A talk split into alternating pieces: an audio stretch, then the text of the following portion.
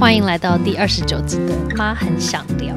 上一次呢，我跟达燕从聊疫情时代的新生活的时候，其实也让我很好奇，就是在家防疫的这个期间，如果家里有小孩的朋友们，我觉得应该都跟我们一样，就是深深的、深深的体会到那种手足之间那种爱恨情仇的状态。因为深深要说两次，因为真的是。我觉得就是家里如果有超过一个小孩的爸爸妈妈，在疫情的期间一定有对自己说过两句话。第一个呢，应该就是还好我不只生一个小孩，因为他们两个可以作伴，就不用一直来吵我，有没有？不要说妈妈妈妈、爸爸爸爸。但是呢，同样的时候，因为就有另外一个小孩，或是另外多个小孩的时候，你就会说哦，可以拜托不要再吵了吗？因为实在是对，不要再吵架了。所以我觉得。从这个疫情的期间，也让我们看到了很多有关于手足之间的这个关系。那我觉得很多家庭生多个小孩，当然有自己不同的原因嘛。但是我最常听到的其中的原因。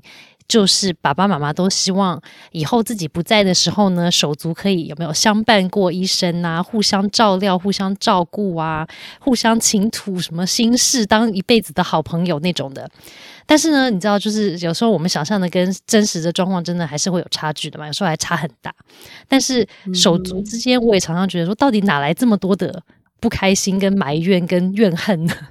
那他们到底可不可以相亲相爱的过一生呢？所以今天我们就要来聊一下，很多爸爸妈妈都想了解有关于这个又爱又恨的手足情谊，以及爸爸妈妈到底能够帮助他们可以更相爱一点吗？这件事情。所以呢，我跟达燕刚好都有两个小孩。嗯，我的小孩在小学阶段嘛，所以姐姐现在是五年级，弟弟现在是三年级。那傣燕，你们家的两位兄弟们，他们像小兄弟们现在是几岁呢？哦，哥哥四岁半呐，然后弟弟两岁半，所以一个刚好是中班，一个是幼幼班的年纪。所以我们两个小孩刚好年龄都算是很接近的耶。我们家小孩差一岁五个月嘛，你们是差几差两两两岁，就差差不多就是差两两岁几十几天之类的。嗯。对啊，所以我们相对就是有那种，我觉得有时候手足，呃，年龄很近的时候的好处，就是因为年龄很近，所以共同话题很多，可以一起玩。但是也因为手足年龄很近，所以他们经历的那个发展过程是一样的嘛。就是我的语言发展的不好，我的情绪的那个管理也发展的还没有好的时候，所以两个就蹦在一起，然后就会有很多的冲突跟不知道该怎么处理。然后爸爸妈妈就会很抓狂，因为就会觉得说：“天哪，现在到底是什么状况？” 但是像因为像我跟我姐姐啊，我们两个差六岁，所以我生的时候他已经小学一年级了。然后他可能本来就是比较早熟的小孩，所以他根本就不会跟我吵架，也不会跟我争执啊，因为他就觉得说。没什么大不了的，你要拿就给你了也没关系，我也不用跟你抢，我也不用跟你争。然后因为年龄差很大，所以我们吵架也吵不太起来，因为他的智商跟那个情绪的那个年龄已经远超过我太多了，所以我们两个感情就一直都蛮好的。然后甚至到现在也是一样很好嘛，只是小时候也不太会吵架，只是像我们现在的两个小孩，我们的小孩都年龄这么近的时候，就很容易会吵架啊。所以像打燕来来访问你一下，请问你疫情期间，你家小孩有没有让你家的屋顶快要掀开了？哦，有啊，而且在我们家不是只有就是我两个儿子，我弟弟的儿子，我弟弟的儿子比养乐多再大一岁，所以他们的年纪也是非常近的。那个三个男生就是玩在一起的时候就是吵翻天。但是套我爸说的一句话，我爸说呢，就是小孩子啊吵啊吵翻天都无所谓，就是不要吵架。就是他玩，然后吵都没有关系。但是呢，如果吵架然后哭，那这就是大人会很受不了的事情。那我就回来讲到，就会发生呐，对不对？我觉得是一定会发生啊，难免的呀。而且你就是那个，你刚刚在讲说，你跟你姐姐那个年龄差很大。其实我跟我妹妹的年纪也是差很大，我跟我妹两个人差十二岁。更大哎，对，其实真的没有印象，就是我们在就在至少她从小长大的过程里面，我们有什么样的争执跟吵架耶？十二岁真的不会吵，而且就是跟她吵就也太幼稚了吧？那我又记得那时候，就是他小时候，就是那时候还在坐那种，就是以前他们还是会坐那种学步车嘛，然后不就很大嘛，然后轮子就滚来滚去，然后那时候我的脚刚好就是受伤。然后他就看到受伤，然后就是包着那个纱布，然后他觉得很有趣啊，他就自己哗哗哗哗，然后就从我那纱布上面滚过去。哎，你就像那个，你就像那个广告，气到想骂人，对，但我不是那个徐丽玲骂，没有感觉，超痛的，然后痛到真的是想要就是骂人，但是就骂他也不对啊，嗯，对，所以这种就只能是自己生气。可是我在想啊，如果这种状况发生在我们家，就是年纪很近的，就是哥哥跟弟弟身上啊，哥哥如果就是一年过去，弟弟一定狂哭嘛。那我在想说，弟弟如果就是这样子弄哥哥的话，哥哥一定就是会生气的，就是回打回去，嗯，对，所以两兄弟就一定就是就吵起来了。对，所以我觉得这是年纪近，就是可能避免不了的。不过啊，因为我们家哥哥其实就是一个暖男呐，我觉得这是个性使然啦，所以他其实蛮会照顾弟弟的。嗯，他所以他们就是吵归吵，然后好归好，对不对？对，而且其实我觉得好的时候比吵的时候其实多耶。我自己是这样看啊，不知道是妈妈就是觉得哇，自己看自己的小孩就是多可爱啊 这种感觉，但是我真的是觉得我们家哥哥是。是蛮蛮会照顾弟弟的，然后有的时候其实我觉得我内心都会还蛮蛮欣赏的耶。就例如说，他早上就是起来，他会就是到弟弟旁边说：“弟弟起来了哟。”这种就是很很温暖。然后昨天弟弟第一天到幼儿园嘛。然后中午呢，他跑去，因为可能就是中午要睡觉，就是还是不习惯，所以他跑去找哥哥，去到哥哥的班级里面跟哥哥一起睡。然后呢，睡完午觉之后，其实哥哥教他怎么把睡袋折起来耶。然后晚上回来还在还在我面前跟弟弟说：“你记得了吗？哥哥今天有教你要这样折，你记得了吗？”好可爱哟，就是会这种对，所以我觉得我有时候其实还蛮欣赏，就是这种很暖的个性。然后弟弟其实又刚好是那种，就是你跟他说，然后他会跟你说好，知道了 这种，所以感觉好像他们两个在某种程度个性上其实是蛮搭的，然后冲突点也不太多。我能够回想到就是。很有可能就是有时候哥哥啊，就是太无微不至的照顾了，或者是他们真的玩的时候，哥哥有时候就会压在弟弟身上，让弟弟爬不起来。这个时候弟弟就会哀，就是叫人家要救他，或者他很不喜欢人家这样压在他身上。嗯，这个时候就是弟弟大概会闹，或者是就是要叫救命这样子。嗯再来呢，其实应该我觉得应该大家都会有这种情况，就是抢玩具。对，一定有。通常是就是弟弟想要的玩具，然后哥哥不给他。然后弟弟就会很生气。还有一个是，我觉得这不算吵，但我自己觉得很有趣，就是他们会争宠。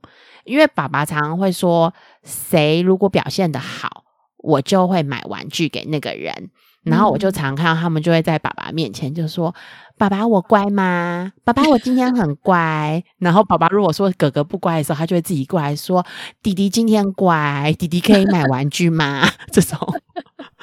就你就看他们两个在那边争，说我乖他不乖这种，嗯，哎，好可爱。可是我觉得很多像你讲的，真的就是。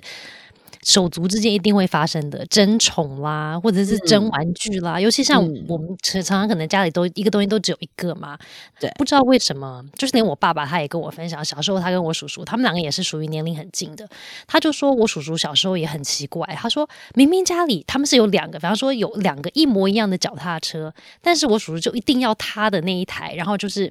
不善罢甘休，直到他得到我爸的那一台，他就觉得我爸就觉得很纳闷，说明明你有一台，你干嘛要来拿我的？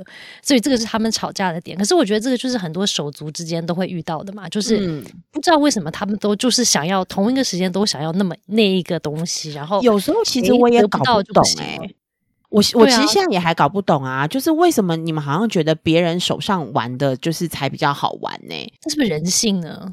就是人家不是说什么那个什么另外一边的草总是比较绿啊？有没有？你手上的玩具就是比较好玩，或者是其实我我好像又有一点点能够理解，就是如果你在看比你年纪大的，因为在他在操作起来，因为他比较大嘛，对不对？他毕竟大两岁，然后他操作起来跟他的那个手忍程度就是就是比较好啊，所以你就看起来哎好像很顺啊，哎那好像哥哥那个比较好。嗯，可是其实是哥哥他的不管是在他的精细动作或者是什么上面，就是其实是比弟弟发展的好嘛。对，我不确定啦，但我总觉得就是有时候我真的也是很纳闷，就是为什么你自己手上我觉得也很不错啊，但是你一定是喜欢哥哥手上的东西。对啊，就人就是这样嘛，就是觉得总是觉得说别人手上呢看起来都比我手上这个好，先把我这个丢了，然后先去拿那个再说。对，然后哥哥就是所有新的东西都是好的。对呀，是真的。哎，总之，我觉得从小孩身上就看到很多人性的各种不同的那种有没有天性的面相。嗯，而且我觉得，尤其像展燕的小朋友还在六岁以下的那种年龄，我觉得更难，因为很多时候他们的，因为我觉得很多时候有手足的吵架或是纷争，其实就是来自于沟通不良嘛，讲理讲讲不通啊，就是我有我的理，你有你的理，可是我们两个就是。讲不清楚，他当然不能六岁的小孩，他总不能像大人像我们这样子，有没有讲的这么清楚？说来龙去脉，一二三四五啊，然后我的心情是这样，你的心情这样，所以我们就这样，他们讲不出来这样子的一个逻辑，所以我觉得对小朋友来说，他们会吵架，其实好像也是理所当然的，因为他们就是在练习沟通嘛。我怎么讲的你听得懂，然后你讲的我又听不懂，那我们怎么处理这样子的状态？只是我觉得对于爸爸妈妈来说，我们的难点就在于说，那我们到底是。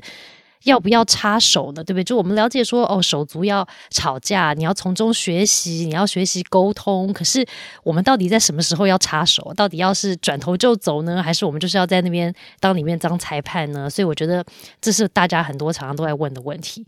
然后我刚好在看今天这个 podcast 的资料的时候，我就看到一个美国 Columbia 的大学有一个临床心理学家，他叫做 Laura Markham。那这位博士就说呢，父母要扮演好连接跟润滑的角色，然后我们不要害怕或是呃要避免手足的这个相争，而要利用这些机会去帮助小孩们去学习如何解决纷争，然后在竞争中呢要找到合作跟合作的方法跟能力。那我们理论上听起来是是这样子没错，只是当它发生在你眼前，有没有？他一直在那边叫说他打我，爸爸爸爸的时候，你你怎么可能就在那边很黯然的说小孩就是要怎么样，我要。要当润滑剂，我要在这里什么等待你处理纷争，就很难。然后时间过了就好了，明天就好了。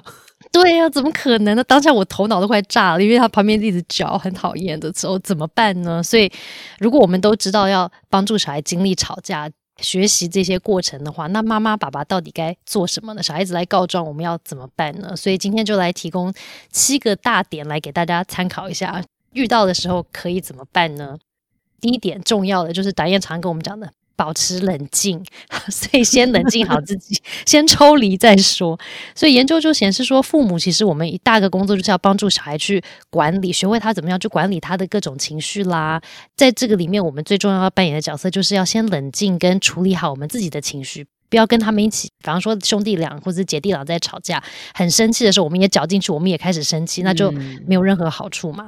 所以我们的重要工作就是要 hold 住那个稳定的情绪环境，不要大家都搅进去也沦陷。我们如果发现他们已经很不 OK 的话，就赶快把两个人分开，然后代理，让大家都可以有机会稍微冷静一下。白话说，大概就是要等待啦，不要太急着出手。我记得有一次啊，就是我一听到弟弟哭，就想要冲到那个案发现场去。结果呢，我旁边有一个很有智慧的人就把我拉住了。然后不到三分钟，他们就和好了。对，我就在想说，如果我冲过去啊，三分钟之后，我可能还在那边说：“来，你说发生什么事？来，你说发生什么事？” 然后 那我所以我觉得他们没有这种复原的能力。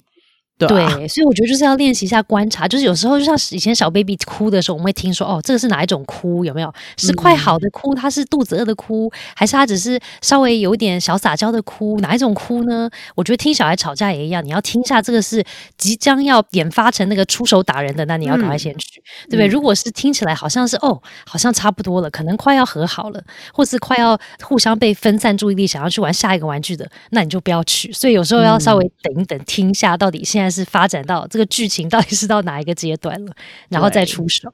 嗯，对，就先冷静，然后要先观察。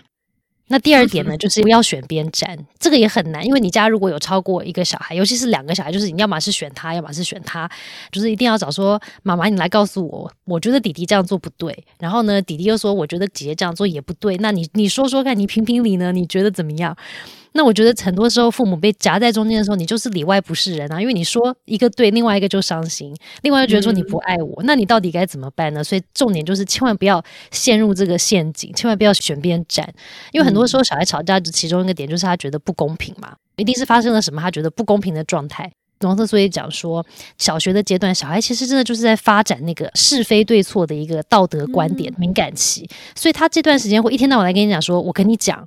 姐姐刚刚这样做，我跟你讲是错的，我一定要来跟你说，因为这是不对的。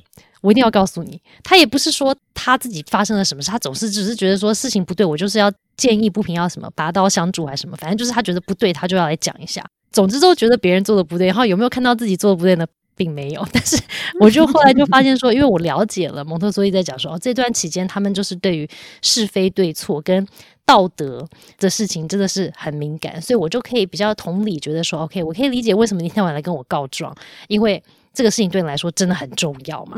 那我不比较不会，有时候我也要提醒自己啊。有时候我真的觉得很烦，觉得说天哪，你到底这个有需要来跟我讲吗？有那么严重吗？但是我就会想想，会觉得说哦，对，蒙特梭利真的说这段时间对他来说，这个事情就是仿佛那种天大的事一样重要。我可能觉得鸡毛蒜皮，他觉得很重要，所以我就可以帮助我去比较可以同理一下，然后我也可以比较不要选边站，因为 A 觉得这个是对的，可是 B 又觉得另外一个是对的，那他们。只能靠他自己去思考，到底对他来说什么是对的啊？要是我永远都跟他讲说这个是对的，那那个是对我是对的。但是这个 A 小孩跟 B 小孩，他永远没有办法知道到底对他自己来说什么是对的。所以，我们真的就是要让他们练习去思考一下，说，嗯，妈妈说应该是这样，可是真的是这样吗？那我觉得什么样是对的呢？那哥哥觉得是这样，那他讲的是对的吗？可是听起来这样子，就是小学的小孩还蛮希望，就是可以跟大人，或是从大人那里获得，就是他们现在认为的这个是非对错，到底是不是就是我认为的嘛？嗯，对。那但他来跟你说的时候，那你该怎么办呢？你要回应他吗？还是？我后来就发现，怎么样可以不要搅入那个当裁判的选边站的那个对象的时候，就是我们学校的老师有跟我们分享，他们在学校怎么处理这些纷争的。因为我家只有两个小孩，他要处理二十个小孩，对不对？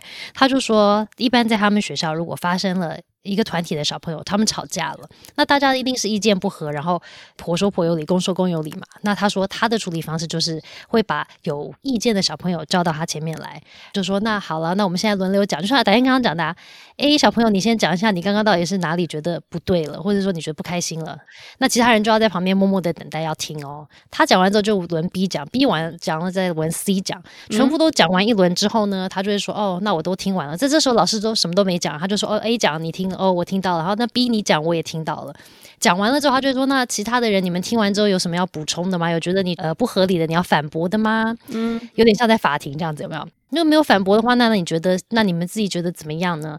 但是就像导演讲的，很多时候小朋友他的专注，他其实就只是想要跟这些人一起玩，只是中间不知道发生了什么事，就大家吵架了嘛。嗯，所以最终对他们来的目标就是要一起玩啊。所以你如果在他到旁边讲这个哦，A 讲完 B 讲 B 就 C 讲，然后这样很长，他就觉得说 我的天哪，这事情可以结束了吗？我可以去玩了吗？我就是要踢足球嘛。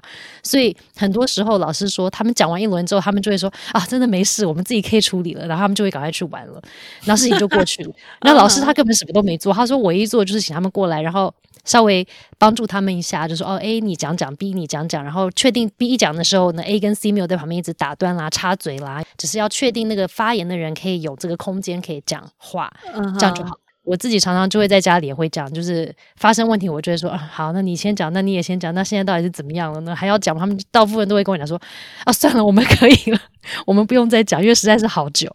所以我就在我们家，我会用这个方法，我觉得对我来说可以帮助我，真的不要选边站。嗯，而且我觉得老师刚刚分享的那个方法，我自己也觉得蛮好的，至少以我理解，我觉得对心理发展还蛮好的。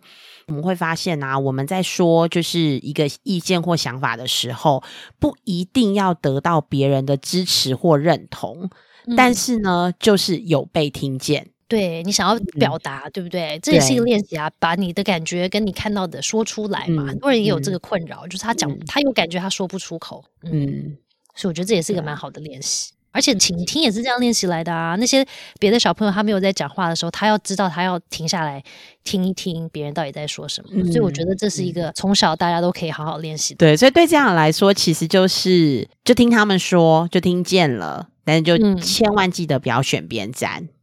那我们就到第三点喽。我们常常都会讲到，就是家里要有一个清楚的规范跟规则。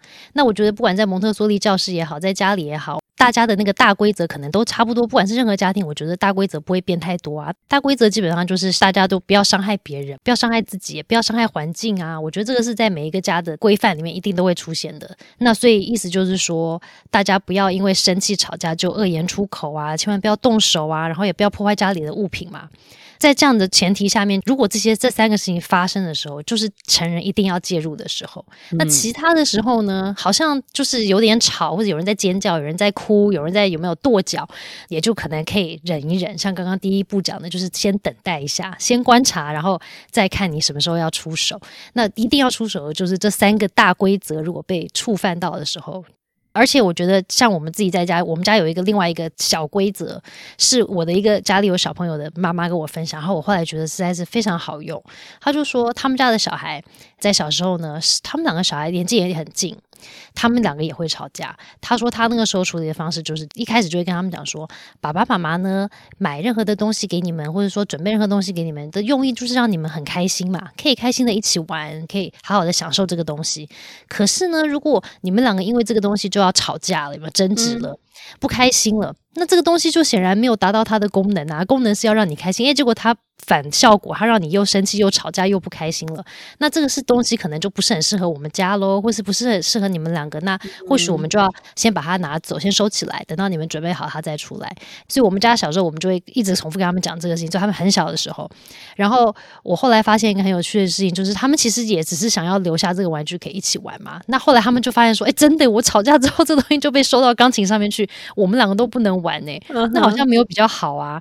所以我后来就只要小小的听，就是我听到他们开始准。备要开始为那个吵架的时候，我就会说：“哦，这个东西他现在准备要让你们吵架了吗？”然后他们就会说：“哦，没有，没有，没有，我们现在 找别的方法一起玩。” 所以这个方法在我们家对我来说还蛮有用的。这个方法真的非常有用，在我们家也很有用。我觉得这个方法应该是好用到，就是基本上我不确定是百分之七八十的父母都有在用这个。因为我也是从我朋友家，我就有一次去他们家，然后呢就发现他们家两个小孩在吵架。然后呢，但他讲的就是比较直白一点，他就说：“哦，妈妈发现呢，会让你们两个吵架的玩具就是不好的玩具。那这样我们就要把不好的玩具收起来了，因为他让你们吵架。然后呢，两个小孩就不吵架了。然后我就发现啊，在我们家小孩子对玩具有争执的时候，尤其是三个男生在那边抢，然后开始有人要哭啊什么的，我就也用了这一招。”哇，他们马上可以和平共处。对啊，那那你先，然后我先，然后规则就出来了。所以我觉得这个方向方法超好用，所以家里还没有用到的爸爸妈妈，欢迎可以试试看。对，真的很好，很好用的。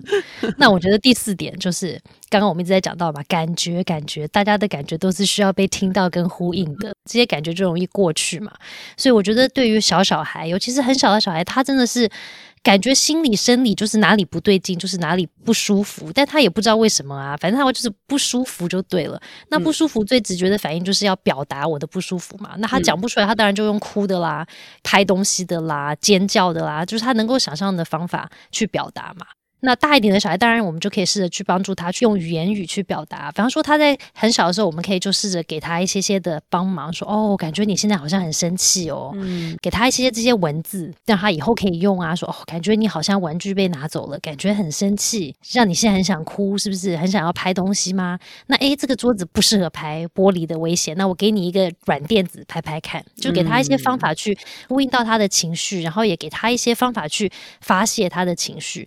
那发发泄情绪有很多方式啊，那刚开始的时候，可能他会用物品来发泄，但是最终我们还是希望他可以用自己的一些处理的方式去，不是透过某一些物品外在的物品，而是他可能有一些其他的一些方法，可以帮助他自己去舒缓那个情绪嘛。要知道这个就是一个过程，他需要经历这个，就是我以前还不能讲，然后我就只能尖叫尖叫，然后慢慢发现说，哦，我可以不用尖叫，我可以说我很生气，这样子说出来，其实对小孩来说这样很难了耶，对不对？他需要经过一段时间的酝酿跟帮忙，所以我们在过程里面就是要协助他们，告诉他们说，你这样的情绪有可能叫做很生气，或者是很难过，然后他以后在经历那个情绪的时候，他就会觉得说，这个好像叫失望哦，我现在好失望哦，我不能去吃冰淇淋，我好失望哦。所以他们就可以慢慢的说出来，嗯，所以我觉得这个是大人很重要的一点，就是在小小孩身上，我们可能要先给他们一些语言去讲出自己的情绪。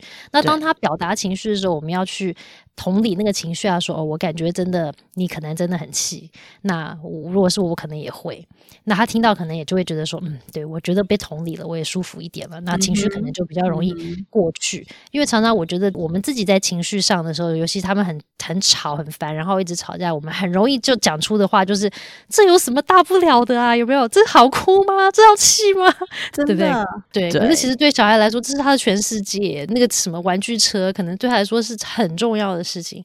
所以有些时候我们真的要忍住，就是自己在情绪当下也千万不要讲出这种否定他情绪的话，因为时间久了他就会觉得说，反正一东西什么东西都不用生气，没什么大不了的。但是其实他心里真的是有一些情绪是有的，他只是都没有去面对跟处理它。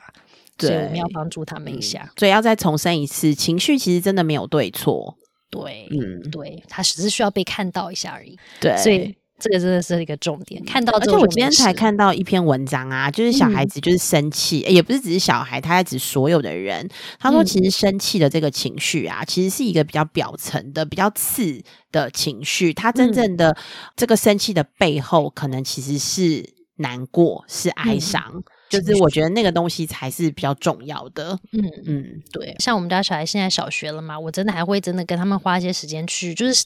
当下当然没办法，因为他还在情绪里面。嗯，但是我就会让他们看到，说当下做这个沟通就不是好时机。然后你冷静了之后，就是说，哎，你看你现在跟我讲的时候，我们是不是可以好好的分析啊？是不是可以发现说，那个很生气的下面，他其实埋藏了别的情绪呢？是不是有学校里面发生什么事让你今天不开心，所以你就把那个情绪带回家了呢？他就说，对，因为今天学校怎么怎么了，然后我又怎么样了，于是我就很伤心难过。于是我看到姐姐这样，我又怎么怎么会反应了？所以我觉得要让他们自己去。看到这个过程，我觉得其实还蛮蛮重要的。我觉得他们在长大之后，也可以慢慢去帮助自己去走。说哦，原来是因为我今天在工作的时候，我老板对我讲句话让我很生气，然后我今天就把这个情绪带回家给我家的小孩。然后这这是我觉得这个就是我们自己在生活里面大人都自己在练习的。那我们也在过程里面帮助我们小孩可以早点开始做他们的练习。或许他们到我们这个年龄就可以。可以好一点，这个练习真的可以多带着，就是小小孩来做。嗯，如果我们希望他未来长大，其实是一个就是啊，能够自己调节自己情绪很好的人，不是常常就是很生气，然后怒火高涨，然后让大家都不敢接近他，或者是他永远是选择那种就是比较逃避的方式，然后就是不敢跟大家就是呃好好的沟通他的想法。如果我们希望这个人的。沟通能力是好的，其实我觉得他某种程度在情绪的管控上也要是好的。对，那我们如果希望他是这样的成人的话，其实真的是从小就要开始练习。而且我觉得，像我们家小孩现在比较大的时候，我还会，我还会真的有点把他们当聊天的对象。哎，就我会跟他们讲妈妈脆弱面，我会铺露一些给他们看。哎，就我会跟他们讲说，哎，其实早上我对你们发脾气，我自己心里也不太舒服。那其实是因为我可能早上早上起来的时候情绪不是很好，然后我就把那个情绪带来我们的这个互动里面，所以我也跟他道歉啊，说，哎，我觉得这样子不是很好。然后我们就会聊一聊这个事情。所以我觉得等到小孩大一点的时候，我们可以真的去。透过这个过程，我们他们可以帮助我们，我们也可以帮助他们。然后很多时候，我的小孩会给我一些很棒的一些。情绪管理的建议是我都不知道可以的，他就会告诉你说：“哦，对我觉得你这样子好像不是很健康。”那我给你几个建议，我之前用过还蛮好的。像我们家弟弟之前就有给我建议啊，说：“哦，我感觉你最近工作压力很大，你要不要选择抱一下你的软娃娃？这个对我来说很很有帮助，或者是可能去呃做一些你喜欢的事，想一些正向的一些一些想法。”然后我就说：“哇哇，你这好有智，好有智慧。”那你自己。做的自己有在练习，做的怎么样？他就说：“哦，那我要跟你说，理论是这样讲的啦，但是自己做是另外一回事，所以我们只能一直练习，一直练习。哈，你慢慢练习，我也练习，有一天我们就可以喽。”然后我就觉得说：“天哪！要么就是我洗脑洗的太彻底，就是我讲太多到我小孩已经整个被洗脑了；不然就是我家小孩真的慢慢长大了，好像他也懂了这个整个的道理了。所以我觉得还蛮有趣，是慢慢他们长大，我觉得他们真的是。”类似像我的老师 在帮我，我觉得是耳濡目染呢。你觉得你刚刚在讲你小孩说话的样子，其实很像另一个你，根本就是这，我就觉得这这也蛮恐怖，要注意到自己到底在讲什么，因为他根本就是 变成你的翻版。对啊，所以很恐怖。以后他就可以来主持妈？很想聊，因为根本就是另外一个我。嗯，来跟安提达燕聊。那总之，我们就来到第五步喽。第五步就是处理情绪的话呢，也要有一些替代的方案呐。因为刚刚我们讲到，除了他的情绪要被同理之外，有些时候他有一些方法是要帮助他去过这个情绪的嘛。所以刚刚我有分享说，我们家弟弟有分享说，哦，可能要抱抱娃娃啦，或者是捏捏枕头啦，就他可能有一些情绪的一些处理的方法可以帮助他过去的。嗯那很多时候。小朋友他不懂，他不懂有什么方法我可以用来帮我自己过这个情绪啊，所以有些时候刚开始需要爸爸妈妈帮他带他一起做的。比方说，我们可以一起啊，现在大家有情绪，我们去喝一口水，喝水是很冷静的嘛，因为你不可能又在那边蹦跳，又在那边喝水，你会就会呛到嘛，所以你一定要啊冷静的喝一下水，然后吞一下水，那或者是可能去窗口看一下外面绿绿的远远的风景啊，有没有比较平静的画面啦，或者是深呼吸啊，就可能有一些不同的练习，或者是甚至把。爸爸妈妈有时候就是摸摸他的背，拍拍他。我想达燕刚刚之之前讲，他的儿子喜欢摸他手肘，有没有粗粗的地方？嗯，有一些方法，他喜欢帮助他情绪冷静下来的方法，我们就要帮助他嘛，提供给他这些选项。像我们家弟弟，他如果现在比较大，他就会知道他自己可以用看书，看一本他喜欢的书，或是听一个他喜欢的歌，或者是画一个画，他就可以知道他可以帮他自己调节一下情绪，冷静下来。有一些其他的方法，我觉得更重要的就是说，如果他会需要发泄情绪在物品上，比方说他会捶墙壁，他可能会踢门，有没有摔东西？那长远来说，他其实是会是一种。环境上的一些破坏的，那我们也要帮助他找到一些变通的方案。所以，例如说，我们可能就是要跟他说：“哦，你不能，可能不能丢东西在地上啦，因为东西会坏掉，地板会受伤。那可是你可以选择这个软球，我让你丢丢看，或者是不能在家丢，那你去外面公园弄用力的丢球没关系。所以，我觉得可能要给他们一些安全的替代的方法，才能做这个这样类似这样子的事情。当然，这个我觉得是一个比较。次等的一个情绪处理方法，因为它毕竟是要靠外物的一个方式嘛，对吧？而且它是有点小小的，我们会觉得拿捏到这个暴力不暴力的这个界限，有时候会有点。不好拿捏，因为他可能在摔东西，他可能摔的是球，可是不是花瓶，那有没有差别呢？所以长期一点，我觉得我们要让他们去培养出一些比较不是这么强烈的一些处理方式，所以可能就是比较像是他可以去出去跑操场啦，他比较不是说我运用一个东西，想要要很很强烈的去处理他、对待他，我才可以发泄情绪的方式，在这个部分也是家长可以帮助小孩的，给他一些替代的方案去帮助他发泄。那导演。哦，我们家小朋友哎，在那个情绪的替代方案，因为现在其实蛮小的，然后有的时候我发现，就是有的时候他如果想要讲，然后我没有听清楚，他就会更生气。嗯嗯，对，然后就会越哭越大声。然后我想说，嗯，那如果哭就是你要就是调节你情绪的方法的话，我说如果你现在很难过，你真的想哭，那我可以等待你。对，你可以先哭一下，然后哭完了之后呢，我们来，我们再来好好的说。嗯，对，有时候他们只是需要发泄一下。嗯，我觉得两岁应该也还是一个蛮容易，就是我觉得他呃，另外还有一个啦，就是我们会转移他的注意力。弟弟还可以，两岁多还可以转移他的注意力，那哥哥的话可能就真的比较不行。嗯，对，通常就是比较要用就是对话的方式。对啊，所以不同阶段他就要需要不同的帮助嘛，对不对？所以爸爸妈妈可能也要观察一下你的小孩到底在哪一个阶段，然后他需要的帮忙是什么。对，我自己也觉得有一个蛮好用的，是在他真的有那个情绪的当下呀，就是我觉得可以不断的标明他的情绪。哎，嗯嗯，他可能说不出来，但是他会告诉你是对还是错。嗯，就你现在很生气吗？嗯，然后他可能摇头。那你很难过吗？嗯，然后呃，因为就是我们误会你了吗？这种，对，就是一直问，一直问。因为对于有些小孩，我觉得或许在语言表达上面没有那么快，嗯，但是呃，或者是说他找不到一个合适的语言可以表达出来他现在。那如果就是啊，爸爸妈妈可以多一些的话语。然后让他选择，那你是这样吗？要不然你是那样吗？就可以帮助他更标明他现在的状态。对呀，嗯，那我们就来到第六步喽。第六步就是要培养一些合作的机会，就是正向的一些体验。刚刚我们提到很多的是一些可能情绪负面情绪的体验，可能吵架了、不开心了，那我们就要提供一些创造一些机会，让他们可以体验说，原来合作这么好，或者说原来我们一起玩这么开心。所以我们要试着创造一些多点这种正向的体验，对不对？让他发现说，哦，没有吵架还蛮好的。觉得一个就是多创造啊，然后再来是就是呃，在他们吵架之前啊，其实就是先存款这个概念也蛮重要的。就是如果没有办法马上创造，就是这种。种行动方案的话，其实是可以就是回忆，就是那你看呢，你现在觉得他抢了你的玩具，然后他就你不想要跟他好，因为你觉得他很坏，他不喜欢你，就是他不在意你的感受。但是呢，你看之前就是每天起来，就是哥哥他都会问你要不要吃早餐，就他很关心你啊，所以是不是不代表他真的是不喜欢你？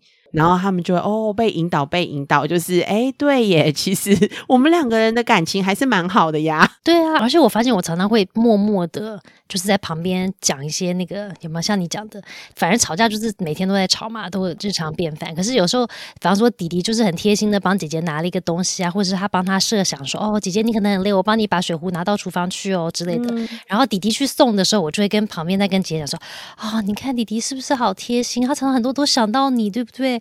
姐姐就会说，嗯，其实是真的啦，所以我就会默默在旁边讲一些这种有点 suggestive 的一些语言，然后 告诉他说，哦，有点影射说，对他其实是很喜欢你的，他对你很好哦。然后我只是下一句没有讲，就是我要埋的伏笔是他下次吵架的时候，希望他可以记得说，嗯，有些时候弟弟对我还不错啦，我不要跟他那么计较。对，所以我觉得有些时候爸爸妈妈要利用一些机会，要偷偷的在旁边讲一下另外一个小孩的好话，然后帮他们做一下那个存款。对对对对对，真的。那第七个喽，最后一个就是要学习道歉。但我知道很多的，就是不同的专家，其实对于要不要学习说道歉是有不一样的看法的。就是有些人会觉得说，重点不是在你要不要道歉，而是刚刚我们讲到那前面的六点，就是你有没有帮助他去经历这个过程啦，有没有看到情绪啊等等的，有没有道歉其实是其次的。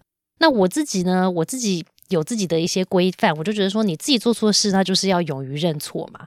那你勇于认错，在心里认错，别人不知道好像也不行。那你要么通过一些行动，你要让别人发现你是真的觉得你做错了，不好意思了。那要么最直接就是你要说出来啊，说对不起，我刚刚做错了，或者什么。这个其实我对于对很多大人来说也是一个挑战，因为很多大人就是我心里知道我错，但是我怎么样就是说不出口三那三个字对不起，说不出口。所以我就觉得说，好，我也要让我们家小孩练习一下，说对，有些时候我们真会做错事。那我自己当然要先示范，说哦，我做错事，我会说对不起，我做错事，我今天有没有觉得我这个事情做的不好？嗯，那但是对于小孩来说，我会让我们家小孩练习说对不起。我们家有个对不起三部曲哦，他们也是听到烂了，所以我我们家小孩现在都是倒背如流，他们还会互相自己讲说，姐姐你的三部曲来了吗？一二三，来你先，然后他们就会自己自己带自己做。以前是我带他们做嘛。然后他们有时候会提醒我说：“妈妈，你的三部曲还没有做，你讲了对不起之后呢？第二部呢？然后我也要讲，我也要后面我也要讲。那三部曲就是什么呢？第一句当然就要说对不起啊，因为不管对方有没有错，我都会跟我们家小孩说，不管对方有没有错，你要先想想你自己有没有地方是可以做得更好的。如果有呢，你就先说对不起。”不表示你全部都是你的错，但是你至少认识了你自己那个，你有可能可以再好一点，或者说你觉得可能没有做到最好的那个点是什么？那你就说对不起，我刚刚口气不好。虽然那个另外那个人撞你的腿是他，他对你会觉得是他的错，可是你的确口气不好，那你就说好，对不起，我刚刚口气不好。那第二步就是说，那你刚刚我自己做了什么，我要道歉呢，对不对？那对方会有什么感觉呢？所以我就会说，对不起，我刚刚讲话口气不好，让你可能觉得也不开心，也很生气，所以。就要讲出为什么你要说对不起啊？那最后一点就会一定要讲说，那下次怎么办呢？这个其实有点小小空洞，或是有点小敷衍。尤其是你有情绪的时候，就是说，下次我知道我会好好口气讲话了，这样子。可是讲有个交代嘛，要不然怎么办呢？但我觉得有时候刚开始我会觉得，有些时候很多人说为什么不要练习三部曲，是因为当下有情绪的时候，其实是。完全敷衍的，就是说，就是交差老师，就是说，好啦，对不起啦，我刚刚讲话口气不好，让你心情不好，那我下次就好好讲，然后就是整个就这样过去，然后心里 OS 说，其实我还是很不爽。对啊，明明就是你的错，我还要讲，但是可是就是这个练习，所以后来我们家小孩如果是用那种很敷衍，或者是说那个带着很多情绪的时候，我就会说啊，我们等一下再来讲，所以口气不能这样子啊，你不能那么敷衍啊，对不对？对方听了，那我就会问另外一个人说，你听了，你觉得他是真心的吗？你有觉得有他真的对不起吗？那那个对方如果说，嗯，我觉得他真的是真心的，那就好了。如果对方听了说没有啊，他完全没有不好，没有觉得他做的不对啊，那我就会跟讲对不起的人说，那你看你可能说对不起的方法可能要调整一下。另外一方完全没有接收到，所以我们家真的会练习说对不起的三部曲。嗯，那时间久了，我觉得也会，他们真的就有点内化了嘛。所以事情发生，他们就会自己自动启动那个模式，就说啊，姐姐对不起，我觉得刚刚你这样子，我这样子，我我我不好了。那下次我就会怎么样怎么样了。所以我觉得在我们家这个是一个我们有在练习的事。嗯，所以说喽，你看，你这是很高的那个道德。标准，你知道，在那个夫妻吵架的时候啊，就是道歉也是真的在最后要把自己的情绪全部处理好之后，然后呢，真的就是你说的，即便你觉得百分之九十九的错都还是对方，但是自己总有那个百分之一的错，所以我们就是为那个百分之一而跟对方道歉。我跟你讲，真的，可是我觉得自己当成人要跟那个伴侣说很难啦，我真的说不出口，所以我根本就是利用我跟我小孩练习三部曲的时候，我也在练习，因为我跟我小孩说对不起，我口气不好，我说得出来哦。我跟我伴侣说，我刚刚口气不好，我说不出来哦。所以我就是你讲的那个夫妻关系里面要练习说对不起，然后很难的。我其实就是透过跟我家小孩的练习，在练习对不起。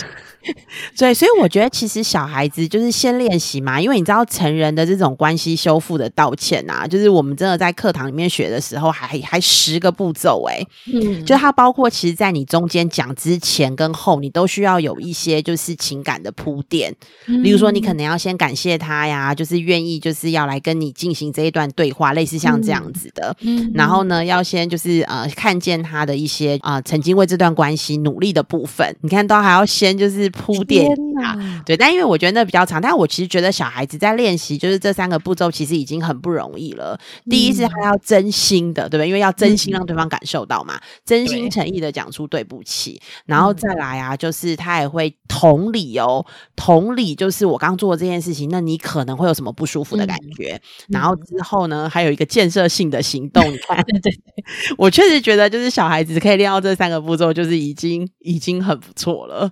对，那其实我们刚刚就是夯不啷当讲了七大点啊，那我来就是归纳一下。其实我觉得这是手足冲突里面，其实真的听起来是很好用的资讯哦。对我自己来说，我刚刚听起来其实是有一个成人需要遵守的三个原则，然后跟就是四个修复的步骤。那三个原则会是什么呢？就是第一个是首先，首先我觉得我们必须要清楚我们自己的家庭规则是什么。嗯，对。那订立好之后，你知道什么前前提之下你要出手，什么前提之下你就看或观察他们的这些。对应的互动的方法，第二家就是要保持冷静嘛，然后再是不选边站，对不对？这是三个原则。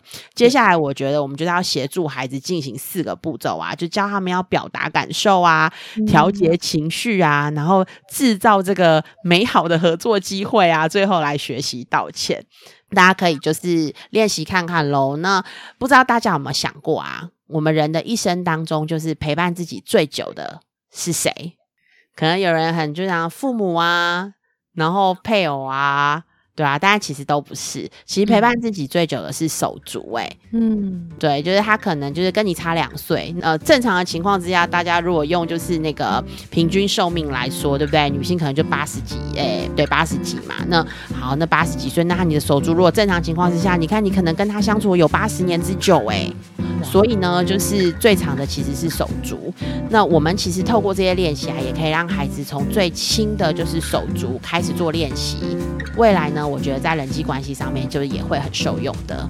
对啊，那妈很想聊呢，我们今天就聊到这里喽，下次见，拜拜，拜。